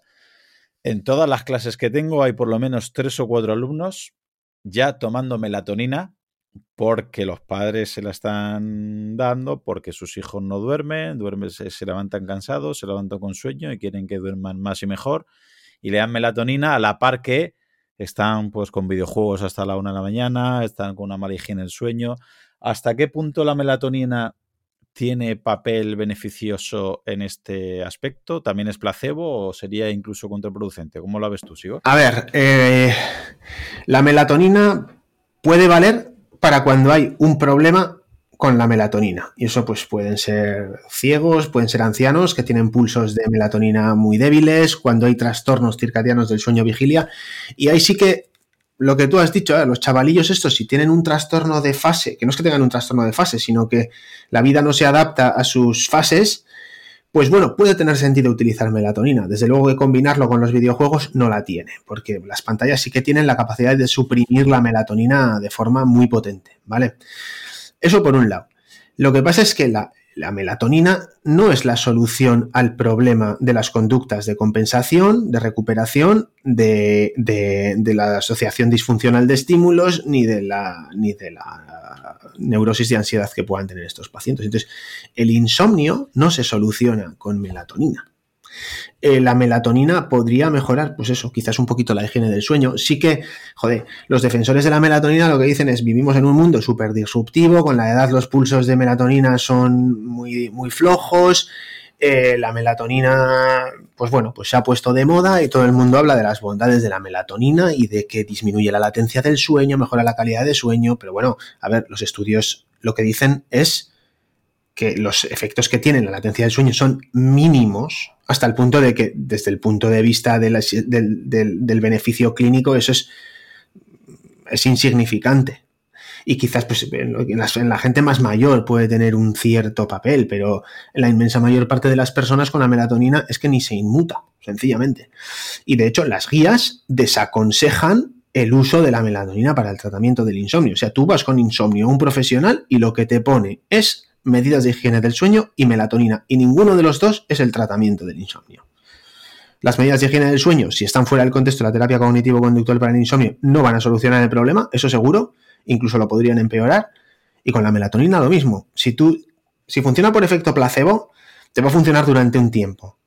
Cuando veas que no te funciona, vas a sentir que ahora tienes un problema que encima es resistente al tratamiento que te ha puesto el médico. O sea, si ya antes estabas preocupado por tu problema, ahora es todavía más, porque es que se ha convertido en, una bola de nieve aún mayor. Entonces, joder, no digo que no se pueda usar melatonina. Lo que quiero decir es que si se usa melatonina, tiene que estar en conjunto con unas medidas que sean certeras contra el problema, porque si no, al final estás poniendo parches que lo único que hacen es darle al sujeto la sensación de que tiene un problema que no, que no tiene solución. Hola, soy Dafne Wegebe y soy amante de las investigaciones de crimen real. Existe una pasión especial de seguir el paso a paso que los especialistas en la rama forense de la criminología siguen para resolver cada uno de los casos en los que trabajan. Si tú, como yo, eres una de las personas que encuentran fascinante escuchar este tipo de investigaciones, te invito a escuchar el podcast Trazos Criminales con la experta en perfilación criminal, Laura Quiñones Orquiza, en tu plataforma de audio favorita. Entiendo que las eh, infusiones valeriana, atila, pasiflora también entrarían dentro del grupo que puede ayudar en tanto en cuanto si la persona se relaja con la infusión o de efecto placebo le ayuda a ese contexto, puede ayudar, pero fisiológicamente hasta qué punto podría ayudar a mejorar la calidad del sueño este tipo de, de hierbas, Igor? A ver, yo no es una cosa que conozca demasiado. O sea, los suplementos eh, se usan los que actúan pues vía síntesis de serotonina y melatonina, que se supone que regulan un poco las emociones y los ciclos sueño-vigilia, ¿no? Que son el magnesio, vitamina B, triptófano y derivados. Y luego están los que actúan un poco vía GABA taurina y, y el GABA que son más inhibidores del sistema nervioso central. Eso los suplementos. Luego están las, las, hierbas, pues hay un montón. Y la verdad es que yo no las controlo, pero bueno, pues las típicas aquí, igual valeriana, melisa, pasiflora, pero luego también pues el hipericum, el espino álvar, lúpulo, eh, lavanda, etcétera. Hay un montón. Yo no los controlo. A ver, estos al final de lo que se valen es de que son alternativas a los fármacos y que como son naturales, pues bueno, pues ya está, son estupendos. No, o sea, natural no es sinónimo de fisiológico ni de inocuo. O sea, y esto se ve muy bien con la cicuta y con el veneno de serpiente. O sea, nadie piensa que quizás el verdadero éxito de estas cosas está, por un lado, en, bueno, en la moda que, que están de moda. O sea, y que luego, pues bueno, pues que como son menos potentes, o sea, no digo que no tengan un cierto efecto, efecto pero como son menos potentes, pues también son menos tóxicos. Pero eso no quiere decir que no tengan interacciones, porque algunos de ellos tienen interacciones con fármacos e incluso tienen dosis máximas tóxicas, pues que están lejos de ser las que normalmente se consumen. Pero claro, realmente ahí lo que está pasando es que estás tomando algo que tiene poco efecto y que probablemente si te está funcionando, probablemente sea por efecto placebo.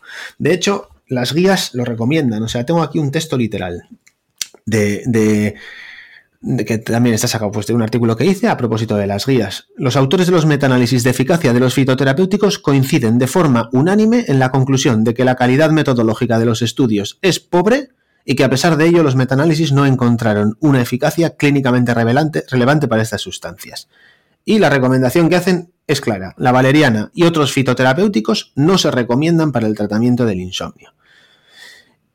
Y el Matthew Walker, por ejemplo, nunca le oirás hablar de estas cosas. Siempre te habla mucho pues, de cosas de higiene del sueño, de cosas de la terapia cognitivo-conductual, pero no, suele sacar a relucir el tema ni de la melatonina, ni de los suplementos, ni de nada de nada. Habla mucho del alcohol, habla mucho de las benzodiazepinas y de cosas así, pero estas cosas pues no, y se desaconsejan porque al no ser efectivas, no van a solucionar el problema, o las posibilidades de no solucionar el problema si no es por una vía, a ver, el placebo está bien, si te soluciona el problema. Podría darse la circunstancia de que el efecto placebo aborte el proceso de, ¿no? de, las conductas perpetuantes hasta desarrollar un insomnio crónico. Pero las posibilidades son escasas. Y cuando te falla algo que te ha funcionado inicialmente, entonces la sensación que te llevas es lo que hemos dicho antes. Tengo un problema que, joder, ahora es resistente a lo que me estaba funcionando. Entonces, eso no es deseable en el tratamiento del insomnio. En el tratamiento del insomnio lo que tienes que hacer es fomentar la, la confianza de la persona en su capacidad para generar un sueño fisiológico y no que su confianza dependa de elementos externos, porque cuando esos elementos fallen, pues se va a quedar en pelotas. Claro, entendemos que si se preocupa más, todavía se va a agravar más ese, insomnio, entiendo, ¿verdad? Porque si muchas veces es eh, eh, conductual y es de personalidad, entendemos, si es estrés y es nerviosismo, si esa persona ya tiene miedo a irse a la cama porque sabe que va a dormir mal, encima el efecto placebo ve que ya no le hace efecto, encima le aumenta la preocupación y si hemos entendido la fisiología y la psicología que has comentado, todavía agrava mucho más el problema. Sí, aquí hay un autor que es Daniel Eriksen, que este simplifica mucho el tema del insomnio y básicamente dice que el insomnio es consecuencia, uno, de que no estamos generando la vigilia suficiente para tener sueño, y que, o que, estamos en un estado de activación que le impide al sueño venir. Entonces, eso es, él es, no sé si es nihilista o qué, pero no menciona para nada la asociación disfuncional de estímulos y tal. Claro, aquí él lo que se recrea es en esto, en que el miedo se nutra de lo que se nutra produce un estado de activación que te impide dormir. Y este es el tercer elemento de, los tres componentes principales del, insomnio psicofisiológico, el componente cognitivo, que, al final redunda en emociones o en respuestas de estrés, de ansiedad y tal, y es lo que tenemos que intentar controlar. Entonces, siempre que te sientas vulnerable, siempre que sientas indefensión, pues efectivamente, o sea, la, la situación de amenaza aumenta y la respuesta de estrés también, y eso se impide al sueño. Sí, podemos entender que irte a la cama sin sueño y con gana y con, con la intención de dormir y de dormirte lo antes posible, mucha, estoy seguro que todo el mundo le ha pasado. Me tengo que dormir ya, ostras, ya es tarde, mañana tengo una competición, me tengo que levantar pronto, tengo que madrugar, me debería dormir ya y es la noche que más te cuesta dormir y que peor duermes. Y viceversa, el día que no tienes nada que hacer, que estás aburrido y que estás tranquilo, te quedas durmiendo en el sofá o te quedas durmiendo plácidamente y es cuando mejor duermes. Van por ahí los tiros, ¿verdad? Eso es, o sea, eso es lo que se agrupa dentro de un término que es esfuerzos por dormir. Esfuerzos por dormir son lo que puedes hacer con las medidas de higiene del sueño, convertirlas en, en, en, en cosas obsesivas lo que puedes hacer con las técnicas de relajación, o sea, justo que conseguir el efecto contrario, no, no, te relajas porque te quieres relajar y lo que estás haciendo es un esfuerzo y la palabra esfuerzo y sueño no pueden ir en la misma frase, porque esfuerzo es una respuesta de estrés, una respuesta de trabajo y tú el sueño no puedes ir, el sueño viene cuando se le da el espacio que necesita y si te estás esforzando no viene. Entonces, todo lo que sean esfuerzos por dormir, hay que intentar. Y esos son también los rituales, lo que hace la gente de forma, pues tomar las infusiones a una hora determinada, que si el cannabidiol, que si las gafas bloqueadores de luz azul, cuando ya empiezas a hacer esas cosas, eso ya no es higiene del sueño, eso ya son rituales, son conductas fóbicas, y las conductas fóbicas son conductas de, de, de propias de una, o sea, de, la ansiedad, ¿no? Entonces eso es incompatible con el sueño. Hmm. Muy bien, pues nos has dado tantísima información que te iba a pedir acabar con la ley de Pareto, pero te voy a pedir la ley de Pareto aplicada en, tres contextos, a ver, a ver si nos podemos eh, adaptar a cada uno de ellos. El primero es que nos digas eh, el ABC, lo más importante para aquellas personas que no tienen insomnio, pero que les gustaría mejorar su calidad de sueño porque no termina de ser la que ellos desearían o así ellos por lo menos lo, perciben. ¿Qué dos, tres cosas les podrías decir a este porcentaje de población, Sigor? Bueno, primero, a ver si no duermen bien y están afectados al día siguiente o no. Eso para ya, porque si no tienes síntomas durante el día, en principio el mensaje tiene que ser de tranquilidad. Lo siguiente que se puede hacer es ver si tienes síntomas durante la noche y no durante el día, oye, y si paso menos tiempo en la cama, a ver qué pasa, ¿vale? Esa es otra prueba que se puede hacer. Y desde luego que aquí, en el que no tiene insomnio ni nada, lo que aplica súper bien es las medidas de higiene de sueño. O sea, las medidas de higiene de sueño es como un programa de alto rendimiento. Si tienes insomnio, que es una lesión, no puedes hacer alto rendimiento, pero si ya no tienes lesiones, puedes entrenar duro con las medidas de higiene del sueño para mejorar la calidad del sueño, para conseguir un sueño de alto rendimiento. Aquí es donde mejor aplica. Y luego se puede hacer meditación, se puede hacer relajación, se puede hacer buteico para disminuir la necesidad de ventilar y no, y, poder respirar por la nariz por la noche. Ya lo de ponerme el espadadrapo a mí no me va, pero bueno. Eh, comer sano para que no tengas déficits nutricionales. Y si tienes algún déficit, a lo mejor te puedes suplementar. Pero bueno, pues estamos, ese es el escenario en el que todas estas cosas podrían encajar. Vale, entendemos que aún hay insomnio, no hay un problema detrás y a lo mejor si estas personas, pues si se hidratan un poquito mejor y estaban, se hidrataban poco, van a mejorar. Si le tienen un déficit de magnesio, vitamina B y lo consumen en suplemento, lo pueden mejorar. Pero detrás no hay un problema eh, grave como puede ser en los otros dos ejemplos que nos quedan. Segundo tipo de ejemplo. Ley de Pareto. ¿Qué le recomendarías a las personas que tienen insomnio agudo?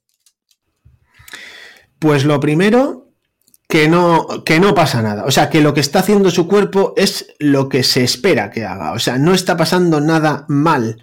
Las cosas están funcionando como deben. Y que por no dormir una noche no pasa absolutamente nada. Aunque le suba la tensión y el azúcar al día siguiente. ¿Vale? No pasa nada, se puede disfrutar al día siguiente sin haber dormido bien. Es un poco más incómodo, pero nada más. Mejor dormirás al día siguiente.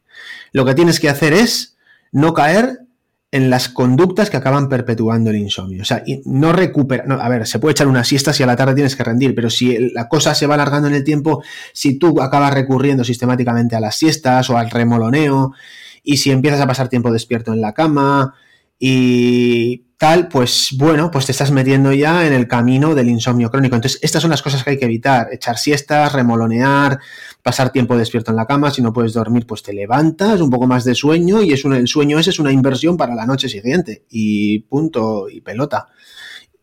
Eso sería un poco la terapia cognitivo-conductual aplicada al insomnio agudo. Perfecto.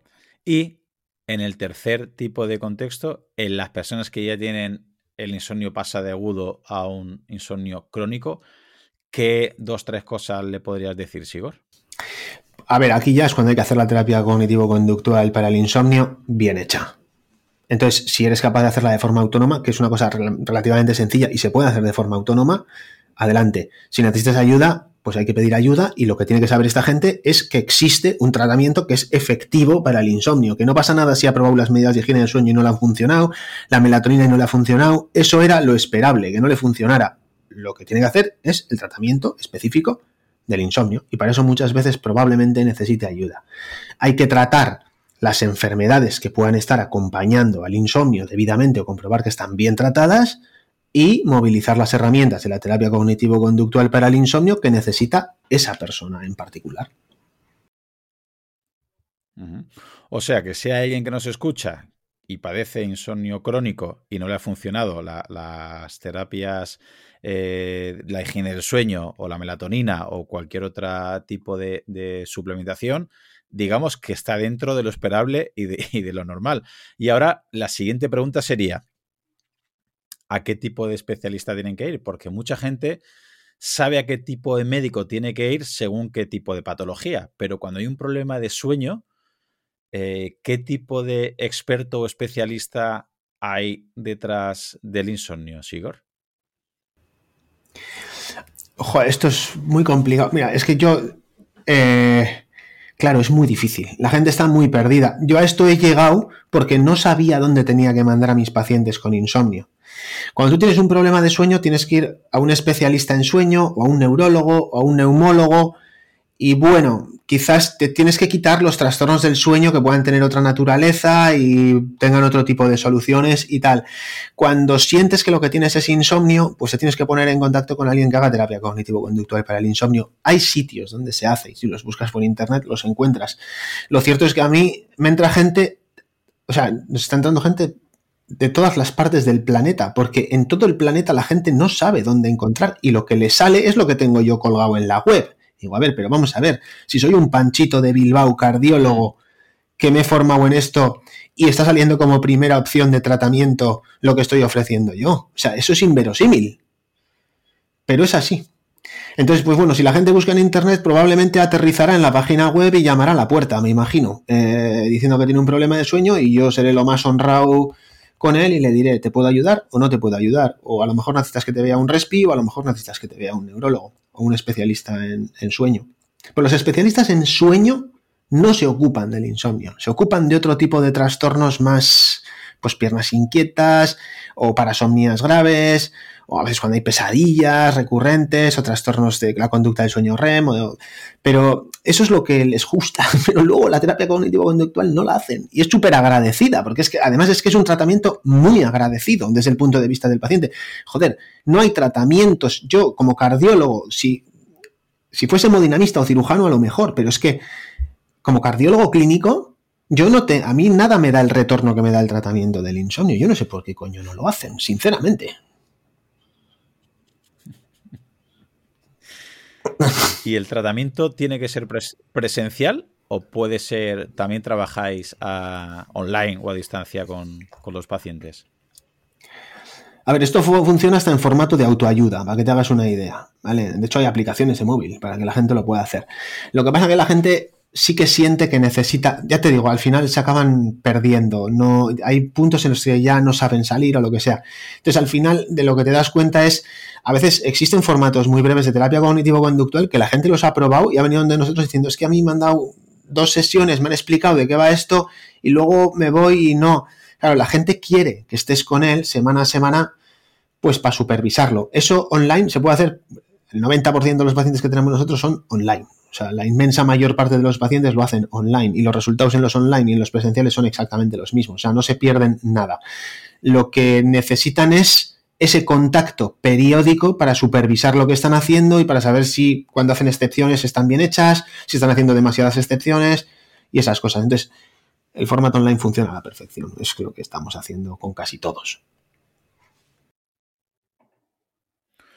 Pues yo creo que después de todo esto, Sigor, la gente que quiera mejorar su calidad de sueño, la gente que tenga insomnio agudo, e imagino que la gente que tenga sobre todo insomnio crónico, querrá ver lo que publicas, dónde publicas o ponerse en contacto directamente contigo. Así que, por favor, regálanos tu contacto y dónde te podemos buscar, Sigor. Pues no me busquéis, yo estoy muy ocupado. Pero bueno, lo cierto es que si alguien tiene un problema de este tipo, la verdad es que a mí me, sí me gusta echarles un capote con esto. Entonces, las redes sociales cada vez las utilizo menos, la verdad, y joder, qué bien. Y si teclean Sigor Madaria con Z, Sigor y Madaria en, Google, ya le sale directamente la página web y en la página web hay, un, hay una página específica sobre el tema del insomnio y ahí tienen toda la información que necesitan, la forma de contactar y todo. Y un podcast que también tienes bastantes capítulos dedicados al, insomnio, latiendo, y que estamos esperando que, nos sigas ilustrando con ello. De aquí te pego un tirón de orejas para que nos sigas enseñando con esos capítulos. A ver si me viene la, motivación y, y, la vena creativa otra vez. Estoy en stand-by.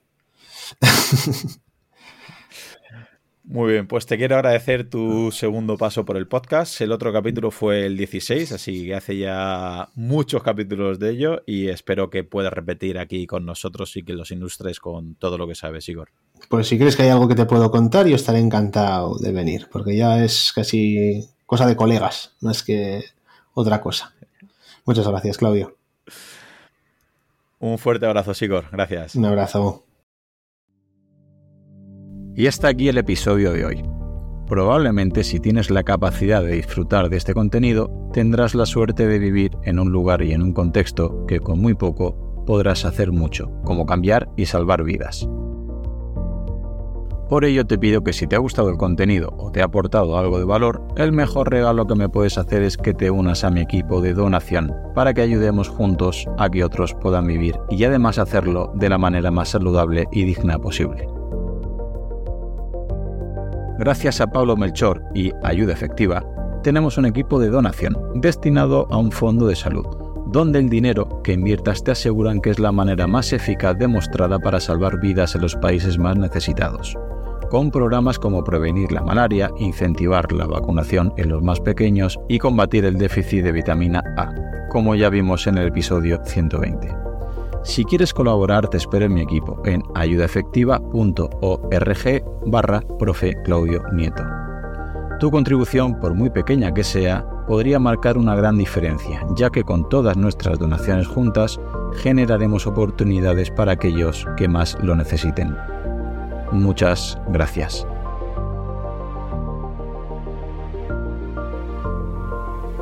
Hola, soy Dafne Wegebe y soy amante de las investigaciones de crimen real. Existe una pasión especial de seguir el paso a paso que los especialistas en la rama forense de la criminología siguen para resolver cada uno de los casos en los que trabajan. Si tú, como yo, ¿Eres una de las personas que encuentran fascinante escuchar este tipo de investigaciones? Te invito a escuchar el podcast Trazos Criminales con la experta en perfilación criminal, Laura Quiñones Orquiza, en tu plataforma de audio favorita.